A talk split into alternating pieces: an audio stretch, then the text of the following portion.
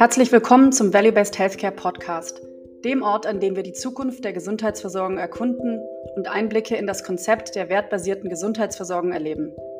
Ich bin euer Host Valerie Kirchberger und ich freue mich, euch auf dieser spannenden Reise durch das Gesundheitswesen zu begleiten. Es geht in diesem Podcast um Value-Based Healthcare als Modell, was uns befähigt, Gesundheitsversorgung ganzheitlich, menschenzentriert und ökonomisch nachhaltig zu gestalten. Hierzu spreche ich mit sehr vielen verschiedenen spannenden Gästen und wünsche euch viel Freude beim Zuhören.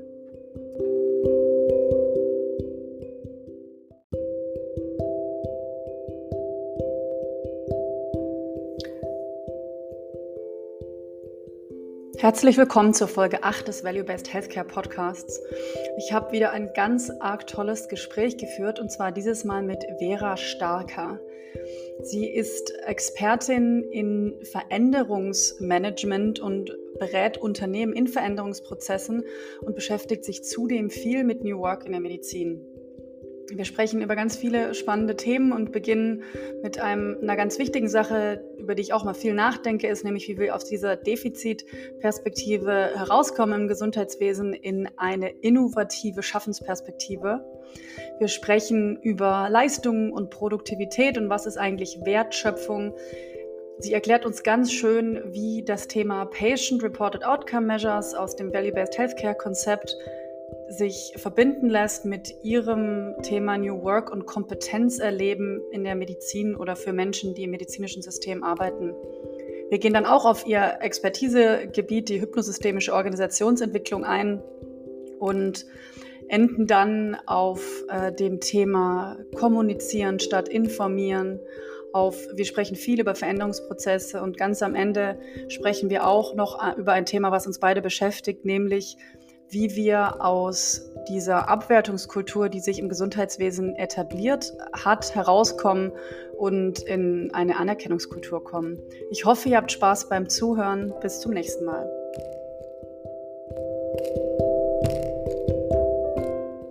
Liebe Vera, herzlich willkommen zum Value-Based Healthcare Podcast.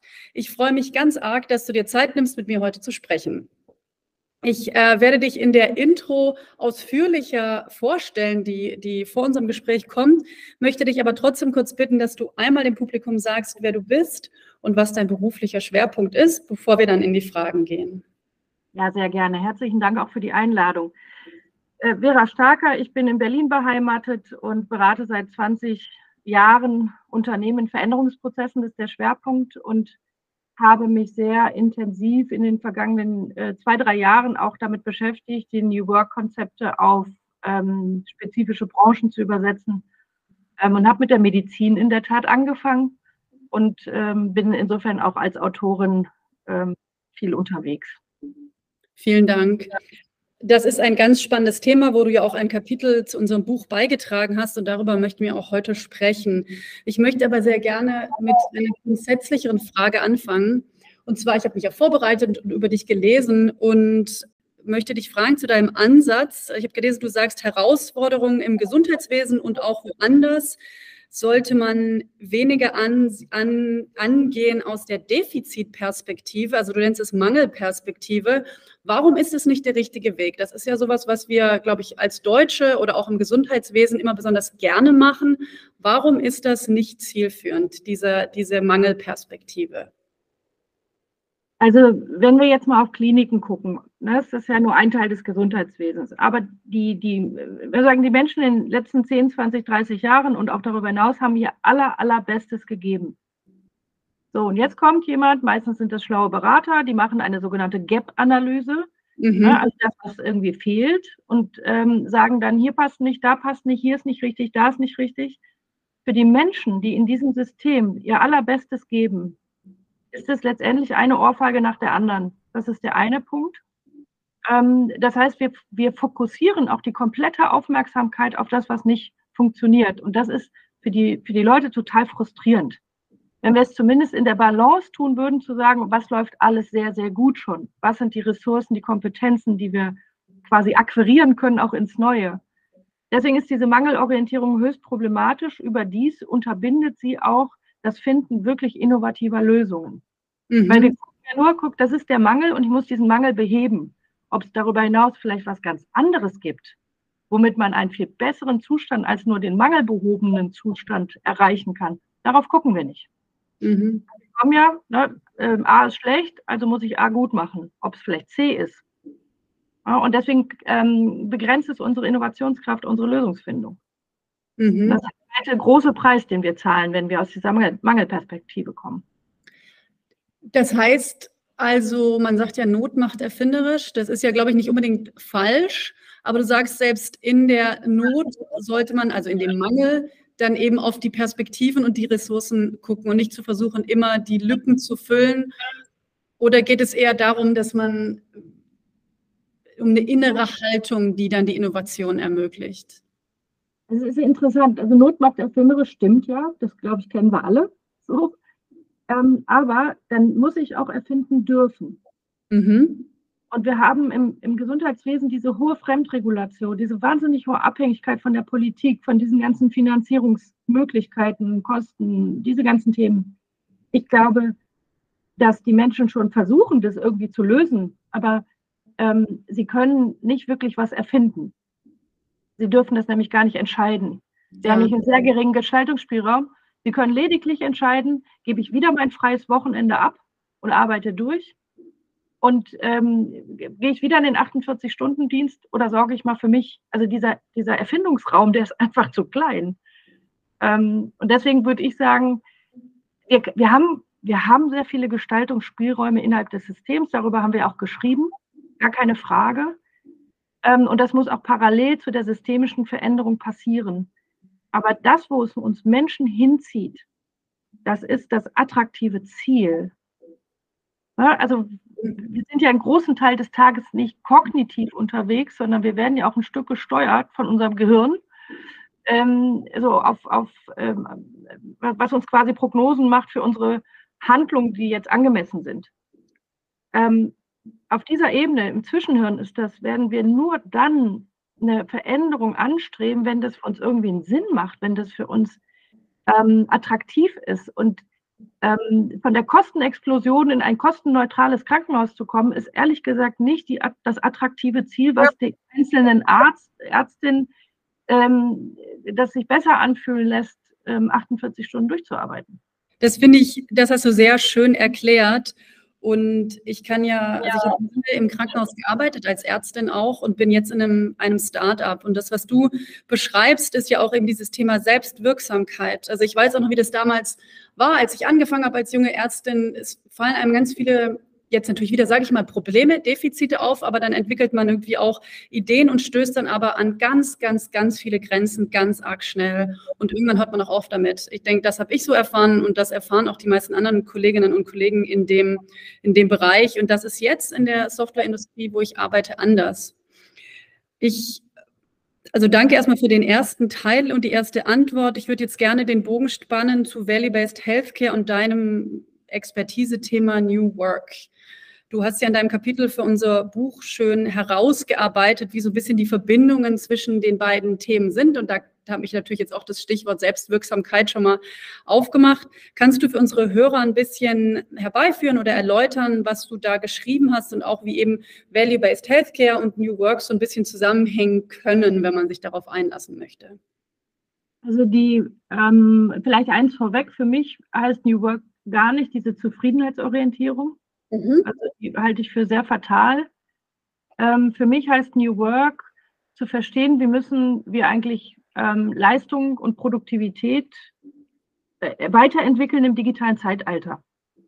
Also was ist Wertschöpfung heute im digitalen Zeitalter? Das ist für mich der Kern der Frage. Und wenn wir jetzt in den, in den klinischen Bereich reingucken ähm, und man sieht, dass, dass teilweise die Ärzte, Ärztinnen, Pflegefachkräfte ähm, keine Ahnung, 40 Patientenkontakte am Tag haben, aber überhaupt nicht wissen, was, was ist denn so richtig da rausgekommen mit dem, was ich mich hier, wie ich mich engagiert habe, mit meiner Fachanwendung, mit meiner Expertise, dann ist dieses Kompetenzerleben sehr, sehr eingeschränkt. Ja. Das, wofür wir aber antreten morgens, also wofür überhaupt Menschen antreten im Job, ist, dass sie sich kompetent erleben, dass sie Einfluss haben, dass, dass es auch eine gewisse Bedeutsamkeit gibt, ob sie da sind oder nicht, weil sie eben nicht nur Ressource sind, sondern als, als Expertin oder Experte da sind. Und, und da fehlt es aus meiner Sicht in dieser New Work-Perspektive an dem Instrument, womit man überhaupt diese Messbarkeit herstellen kann, die qualitativ ist und nicht quantitativ. Mhm.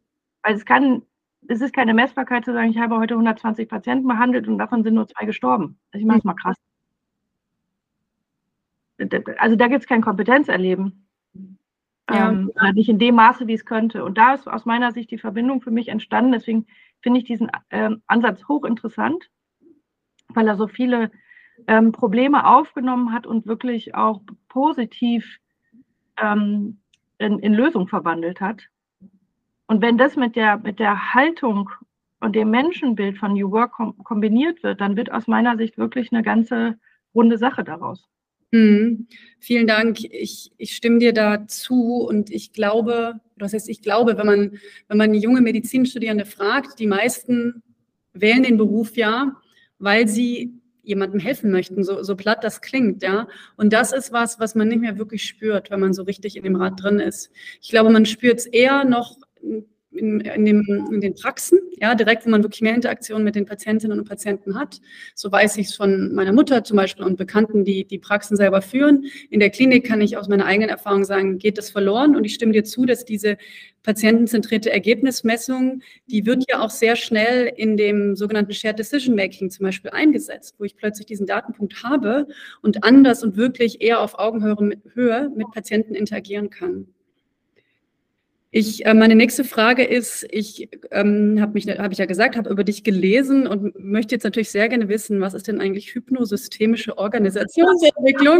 Also das Hypnosystemische ist eine Kombination aus dem hypnotherapeutischen und aus dem systemischen Ansatz. Der systemische Ansatz ist mittlerweile, glaube ich, bekannt äh, daher, weil man einfach in komplexer Umgebung oder immer komplexerer Umgebung mit linearen Lösungen nicht mehr weiterkommt. Wir müssen zirkulär denken, wir müssen in, in Auswirkungen denken. Also das, ein kurzes Beispiel, die DRGs, gut gedacht damals und auch qualitativ sauber ausgearbeitet. Man hat aber nicht gedacht, welche Auswirkungen könnte ähm, dieses Instrument eigentlich haben im System. Und siehe da, simsalabim, äh, daraus kommt eine Gewinnorientierung. Und die Gewinnorientierung wird auf dem Rücken der Beschäftigten ausgetragen. Mhm. Das ist eine systemische, ähm, also das hätte man, hätte man zirkulär gedacht. Damals hätte man das schon auch ähm, äh, zumindest mal ahnen können, wahrscheinlich auch wissen können.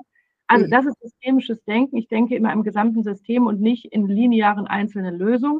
Und das Hypnotherapeutische ist strukturiertes Arbeiten mit unbewussten Prozessen. 80 Prozent des Alltags werden wir durch unser Zwischenhirn quasi durch die Gegend gesteuert. Und das kennt vielleicht jeder. Man nimmt sich A vor und guckt sich dabei zu, wie man B macht. Mhm. Aber wer in uns hat dann jetzt gerade gesagt, mach B? So, und das, das, diese Verbindung, äh, das ist ein Beratungsansatz, der aus meiner Sicht gerade in Veränderungsprozessen hochrelevant ist, weil da nehmen wir uns sehr, sehr viel vor. Und jetzt sehen wir, dass 86 Prozent der Veränderungsprozesse scheitern. Und ähm, damit habe ich mich auch wissenschaftlich auseinandergesetzt. Warum ist das so? Und wir sehen, dass oftmals eben gar nicht berücksichtigt wurde, ähm, also weder systemisch gedacht noch berücksichtigt wurde, ähm, was ist mit den Menschen eigentlich? Na, was sind Loyalitäten? Was sind Bindungsthemen? Also wo müssen wir, ähm, anstatt zu informieren, kommunizieren? Also, weil man kann es ja drehen und wenden. Wir haben es mit menschlichen Grundbedürfnissen zu tun in Veränderungsprozessen. Und das sind die Themen, die mich dann interessieren. Wie kann man so einen Veränderungsprozess so machen, dass man diese, diese Grundbedürfnisse nach Sicherheit, Kontrolle, Orientierung, ähm, nach Bindung, aber auch nach Lust, Unlust, also diese, dieses Grundbedürfnis-Setting, wie kann man das in die Prozesse so reinhäkeln, dass die Menschen gar nicht diese große Hürde haben, in die Veränderung zu gehen. Und ähm, das kriegt man eben, das ist eben kein rein kognitives Thema. Also da muss man ein bisschen ins Eingemachte gehen. Also ich mache mir hier wie wild Notizen für die Show Notes und natürlich ist es klar, also der Sinn dieses Podcasts ist ja uns äh, dass wir so ein bisschen was von deiner Expertise mitbekommen und diese ganzen Rohdiamanten, die du da jetzt in den Raum wirfst, äh, die versuche ich aufzunehmen und ich werde auch verlinken, was du äh, publiziert hast, weil du selbstverständlich diese unheimlich komplexen Themen jetzt nicht hier in einem halbe Stunden Podcast zu Ende erklären kannst. Aber ich habe schon jetzt unglaublich viel mitgenommen und ich kann dir sagen, auch in unserem wirklich kleinen Startup hier, genauso wie in meiner Erfahrung in der Charité, diese Transformationsprozesse sind unglaublich schwierig und ähm, da sind, klingen deine Ansätze wirklich ganz großartig. Ich habe mir jetzt zumindest schon mal aufgeschrieben, für den Rest meines Lebens immer nur zu kommunizieren und nie zu informieren. Ich habe einen ganz großer Unterschied, äh, der die Leute anders mitnimmt. Also vielen Dank, ganz toll. Ich möchte noch ein bisschen natürlich bei dem Thema Veränderungsmanagement bleiben und habe mir hier so einen Satz aufgeschrieben aus dem Interview. Ich darf den dir einmal kurz vorlesen und dich dann bitten, dass du mir das noch mal ein bisschen besser erklärst, weil ich nicht weiß, ob ich es richtig verstanden habe. Es gibt eine Gleichung aus dem Veränderungsmanagement. Veränderung basiert auf relevanter Unterschiedsbildung. Relevant für ja. wie? unser Gehirn. Also, ähm, unser Gehirn ist ja so aufgebaut, dass wir Routinen lieben. Das mhm. ist energiesparend. Wenn wir alles durchdenken müssten, äh, dann würden wir gar nicht so in dieser heutigen Welt klarkommen. Das heißt, äh, unser Ge Gehirn ist darauf, zielt darauf ab, Routinen zu bilden. Heißt, wenn wir einen Impuls wahrnehmen, wird das Vor, die Vorerfahrung aus, einem The also aus diesem Thema wird dazugepackt und das Gehirn sagt, boah, letztes Mal war super, mach, mach mehr davon. Oder letztes Mal war Mist, sieh, dass, sieh zu, dass du wegkommst. So, wenn wir das auf das Thema Veränderung beziehen, jetzt hat man in Kliniken ja schon auch, auch mehrfach Veränderungsprozesse erlebt, alleine dadurch, dass unterschiedliche Gesundheitsminister unterschiedliche Ideen hatten, unterschiedliche Gesetze erlassen hatten so, und jetzt gibt es eine sogenannte Veränderungshistorie und die haben die Leute erlebt. Und wenn sie sie negativ erlebt haben und jetzt kommt der neueste Veränderungsimpuls und der kommt genauso um die Ecke wie die vier anderen, die man nicht positiv erlebt hat, dann sagt das Gehirn einfach, sieh zu, dass du wegkommst. So, Auch mir gut erklärt wird, also da über sozusagen überwiegt dann die Erfahrung aus der Vergangenheit? Die überwiegt dann, wenn wir im neuen Prozess keinen Unterschied machen. Aha, Wenn wir aber sagen, guck mal, die letzten vier Prozesse haben wir immer A gemacht. Wenn wir jetzt wieder A machen, ist auf dem gleichen Weg kommunizieren, ähm, das hört sich ähnlich an, äh, das, das ist von der ganzen ähm, Kommunikationsstruktur gleich, dann ist die Wahrscheinlichkeit hoch, dass die Leute sagen, ehrlich, ich mache das nicht nochmal. Und dann werden sie zu sogenannten Widerständlern, mhm. über die man dann alle, über die dann alle schimpfen. So, wenn wir aber sagen, okay, die haben viermal A negativ erlebt, dann müssen wir jetzt B machen, damit das Gehirn sagt, oh, das ist aber diesmal anders als die letzten Male. Und wir brauchen dieses, oh, dieses Mal ist es aber anders. Und das muss halt eine Relevanz haben, weil ein bisschen anders reicht nicht. Ja, die müssen verstehen, das ist, das ist wirklich was Neues. Hier könnte ich mich wieder engagieren. Das könnte Sinn machen. Weil ehrlich gesagt, wenn Leute viermal vor die Wand gelaufen sind in den Prozessen und sich engagiert haben, jeder, der alle Latten auf dem Zaun hat, macht das nicht noch ein fünftes Mal. Ich finde das total nachvollziehbar. Ja. Ähm, und deswegen müssen wir gucken, was lernen wir aus der Vergangenheit, wie die Leute das erlebt haben, wie erfolgreich sie das erlebt haben. Gibt es Erfolge, auf die wir fokussieren können, die wir quasi rein akquirieren können in die neue Veränderung? Und ansonsten würde ich sagen, äh, dann ist es nicht von A zu B, sondern von A zu Q. Also da muss es so richtig anders sein. Mhm. Und dann kriegen sie Vertrauen zu sagen, ich könnte mir vorstellen, mich zu engagieren, weil da hat jemand offensichtlich verstanden, dass A nicht funktioniert. Und jetzt haben wir diese, haben wir ja auch in Kliniken Chefwechsel, Chef-Chefinnenwechsel. Und jeder tritt ja immer mit so ein bisschen Restrukturierungsfantasien an. Und die beschäftigen sich meistens nicht mit dem, wie war es eigentlich vorher. Das heißt, sie machen häufig gleiche Suppe, ohne es zu wissen. Und die Leute sagen nur, ehrlich, das hatten wir auch schon dreimal. Hat auch nicht funktioniert. Vielleicht können wir ja da mal noch so ein bisschen bleiben in, in, in einem konkreten Beispiel. Also so, du hast ja mit dem David Ruben Thies und noch einer Co-Autorin auch ein Buch geschrieben, New Work im Gesundheitswesen. Und Entschuldigung, hast, ich weiß jetzt nicht, wie genau du auch beteiligt warst an Art, wie in den Eisenberg-Kliniken gearbeitet wird, aber vielleicht kannst du also entweder von da oder aus einem anderen Krankenhausberatungsprozess mal erzählen, wie ein guter Veränderungsprozess funktionieren kann. Sagen wir jetzt mal eine ganze Klinik oder von mir ist auch nur eine Notaufnahme soll umstrukturiert werden. Es soll jetzt irgendwie das neue Management sagt, man soll patientenzentrierte Pfade da etablieren und jetzt sollen irgendwie alle mitgenommen werden, dass das klappt. Also entweder hast du ein kleines konkretes Beispiel oder gerne auch von der, von der Erfahrung Eisenberg, wie, wie, ist, wie, wie kann ein Transformationsprozess oder eine Organisationsveränderung gut ablaufen, an einem konkreten Beispiel? Also das allererste, das aller, aller, aller Wichtigste ist einmal ein vernünftiges Zielbild. Mhm. Und das war in den Waldkliniken ganz einfach, das war nämlich dieser Neubau. Die haben letztendlich zusammen dieses Haus gebaut, also diese Klinik gebaut. Und deswegen hatten wir da so ein ganz wunderbares, äh, ausdefinierbares Zielbild, was da hieß, ähm, das soll ein, ein, ein Krankenhaus sein, wo Menschen wirklich auch über die Umgebung mitgeheilt werden quasi. Deswegen hat das Ding, ist das Ding rund und hat überall Fenster, damit der Wald reingelassen werden kann, der Thüringer Wald. Äh, deswegen gibt es wahnsinnig gesundes regionales Essen. Also mhm. der hat so richtig eine groß, ein großes, tolles Zielbild. Jetzt baut man nicht jeden Tag ein Gebäude neu. So, jetzt haben wir die Station, die möchte patientenzentrierte Pfade. Ähm, was heißt denn das? Was heißt denn das für mich als Arzt, Ärztin? Was heißt das für mich als Pflegefachkraft? Was ist denn dann anders? Weil ehrlich, das Thema der Patientenzentrierung ist auch schon so ein alter Hut. Das hatten wir auch schon 28 Millionen Mal. Ja, deswegen machen die Leute doch ihren Job.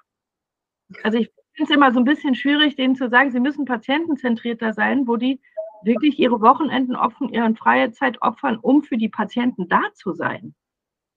Mhm. So, das heißt, wir müssen doch überhaupt mal das, das, das, das, dem eine Gestalt geben. Was ist das? Was ist dann anders? Was ist dann besser? Was, ist, was macht das mit meinem Job? Wie muss ich den anders machen? Weil eins ist mal klar, die, das habe ich auch so erlebt in, in, in den Kliniken, die ich so ähm, berate, dass aus meiner Sicht die Leute auch immer Angst haben, dass irgendwas Neues um die Ecke kommt von irgendwelchen Beratern, was an ihrer Expertise kratzt. Mhm. Ja. So, das heißt, ich muss erstmal erläutern, was heißt das, was ist das, was, was ist dann anders, was ist dann besser, wa warum brauchen wir dich dafür, dass du das mitgestaltest. Und mhm. das ist ein Prozess, der ähm, der ist nicht einfach. Also kann man nicht anders sagen. Der hat schon eine gewisse, da muss man führen. Da, da ist Dialog gefragt. Da muss man auch aushalten, dass jemand sagt, nee, finde ich alles blöd, was ihr hier macht. Also es ist ein bisschen so ein Veränderungsprozess ist Marathon, das ist keine Kurzstrecke. Und äh, beim Marathon ist die Krafteinteilung, äh, hat die höchste Relevanz dafür, dass man durchs Ziel kommt. Und so ist das bei Veränderungsprozessen auch. Wir brauchen gute Puste und gute Krafteinteilung äh, mit all dem, was da an komplexen menschlichen Resonanzen kommt, an systemischen Resonanzen, dass wir damit gut umgehen können. Mm, mhm. Also nicht nur ein grandioser Kickoff, sondern wirklich auch nachhalten. Und ich nehme mal an oder frage natürlich auch immer sowohl von der Führungsebene, ja, das ist, glaube ich, schon die Erfahrung, dass es auch mitgetragen werden muss, als aber auch schon von einer einigermaßen breiten Basis dann bei den Menschen, die wirklich in der Veränderung dann auch leben und arbeiten. Ja, ich gehe noch über Mittragen müssen deutlich hinaus. Das Mittragen, die Ebene, oberste Ebene muss das Mittragen, ist für mich so ein Begriff Change Management 80er, 90er Jahre. Wir müssen nur verstehen, wo ist der Unterschied. Weil ja. man hat 20 Jahre lang Veränderungsprozesse so gemacht, dass wir glücklich waren, dass der Klinikchef, die Klinikchefin äh, ihr okay gegeben hat, dass dieser Prozess stattfinden darf. Und dann waren sie manchmal noch Lenkungsausschussvorsitzende oder Promoter des Wandels ist auch ganz, ganz berühmt. Sponsor, Sponsor des Projekts. Sponsor, Sponsor, so. Also wir könnten das jetzt noch fortsetzen, wenn wir mehr Zeit hätten. Das reicht nicht mehr. Wir brauchen, also theoretisch müsste man sagen, wenn man die, die, die, die Klinikchefin oder den Chef nachts weckt, müsste der sagen, warum er brennt dafür, dass es patientenzentrierte Pfade gibt. Mhm. Wie das seine Klinik verändert, qualitativ. Und da muss man sagen, sind natürlich in diesen Positionen die Leute auch ganz schön gebeutelt, weil sie werden seit Jahrzehnten nur an Geld gemessen. Da wird der Druck auf die ausgeübt. Die haben wenig Raum dafür, ähm, qualitativ überhaupt zu gestalten. Und deswegen müssen wir, wenn wir New Work äh, denken und auch euer Thema des Value-Based Healthcare denken, müssen wir auch diese Position mitdenken, um zu sagen, was verändert sich denn dann in der Chefetage, wenn das gemacht wird. Und das muss positiv ausformuliert werden, damit die überhaupt eine Chance haben, mehr zu sein als der Sponsor des Projekts. Das finde ich einen sehr, sehr schönen Punkt, dass auch eine, ja, eine Gruppe ist und es auch nicht die, die verhalten sich so, wie sie sich verhalten, aufgrund des Systems, in dem sie sind. Das ist ja das, was du sagst. Ne? Die werden eben an ökonomischen Kriterien gemessen und so verhalten sie sich. Und was ich mir jetzt auch noch notiert habe, was ich ganz toll finde, ist, dass du sehr auf die Formulierungen achtest. Also ich habe jetzt so mal mittragen in den Raum geworfen. So ein ähnliches Wort ist ja auch, man muss die Leute abholen. Und wenn man das schon hört, stößt, löst das schon bei mir auch so eine Abwehr aus. Ich will nicht irgendwie abgeholt werden von irgendjemandem, der der Ansicht ist, dass er irgendwie alles besser weiß. Ja, das finde ich sehr schön. Also die, die wirklich die Worte, die wir nutzen, sind auch wichtig. Ja, Sprache schafft Realität. Mhm. Und mhm. ähm, deswegen, mein, mein Begriff für Veränderung ist immer gewinnen wollen. Ich möchte die Menschen gewinnen dafür. Mhm. Das hat durchaus auch so einen humorigen, bodenständigen, ich komme aus dem Ruhrpott, ne? so, so ein Ruhrpott-Style, zu sagen, komm, lass uns sprechen, ich möchte dich gewinnen dafür. Und dann zeige ich aber auch gleichzeitig, dass ich offen dafür bin, dass jemand anders eine andere Position einnehmen darf. Ja, auch, also wirklich, ich bin, ich bin ganz inspiriert, weil was, was ich jetzt auch höre bei dir ist, äh, ähm, zwei Dinge können wahr sein und auch das muss man aushalten können. Ja, ja. eindeutig. Mhm. eindeutig. Und wenn wir sehen, die ganze Abwerterei, die wir im Gesundheitswesen haben, wer sich da alles abwertet, äh, quasi zwischen den Professionen, aber auch das Management wird kategorisch abgewertet. Also es ist quasi so eine Art Abwertungs-Tourette-Syndrom, was wir da haben. Und ähm, das bringt uns halt gar nicht weiter, sondern wir brauchen die, die Perspektive, den Perspektivwechsel zu sagen, ist das vergnügungssteuerpflichtig, eine Klinik zu leiten? Ja, im Moment auf jeden Fall mal nicht.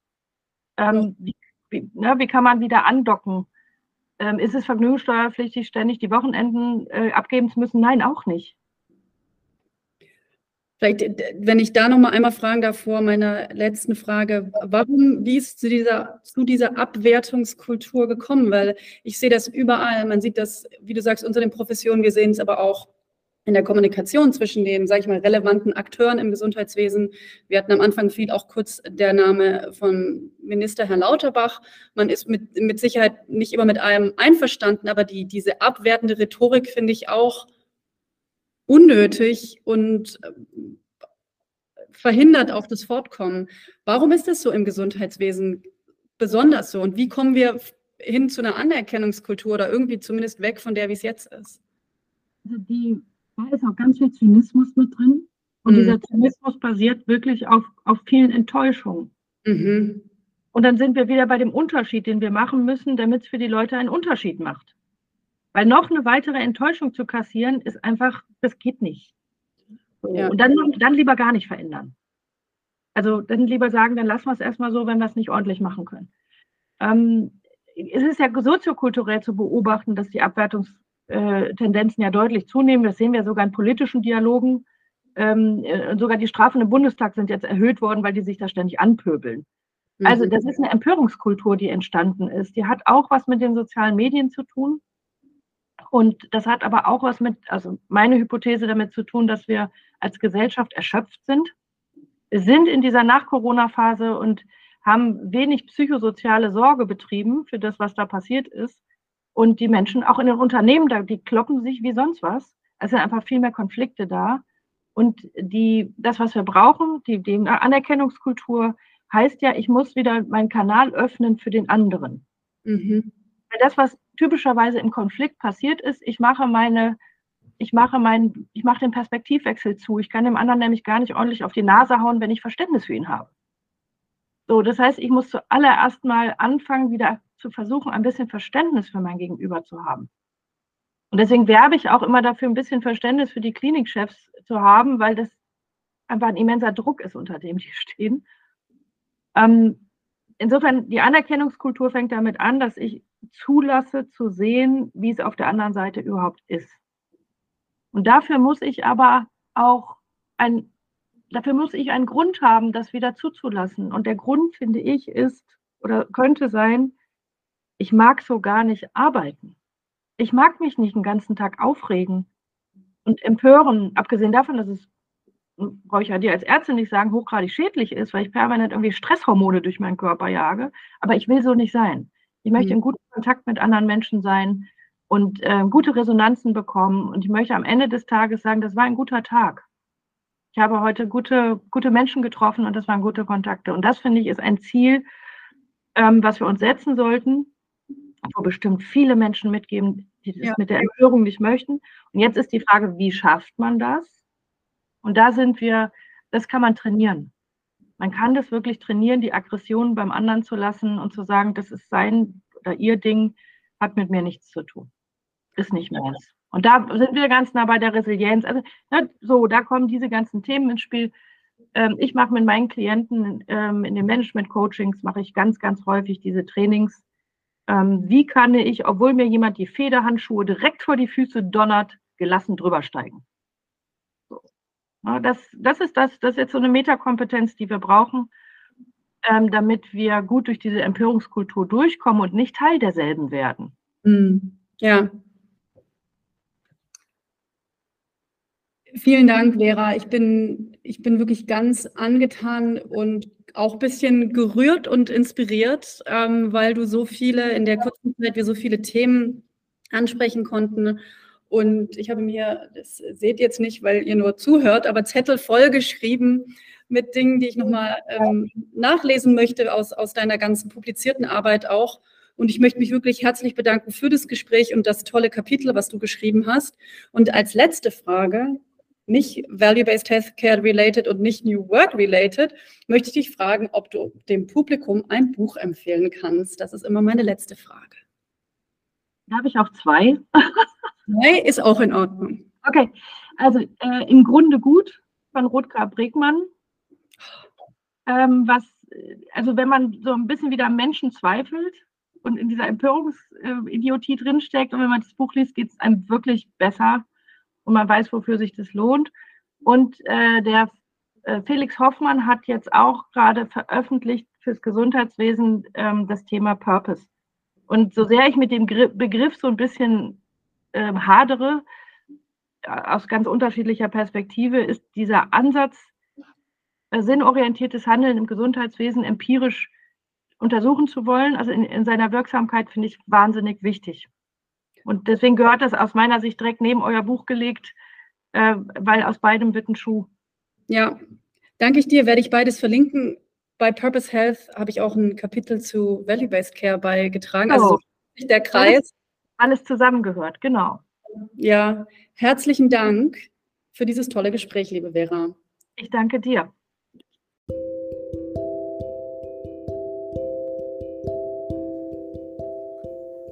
So, wie immer vielen Dank fürs Zuhören. Ich hoffe, ihr habt das Gespräch zwischen Vera und mir genauso genossen wie ich und habt viel Inspiration mitgenommen. Bis zum nächsten Mal.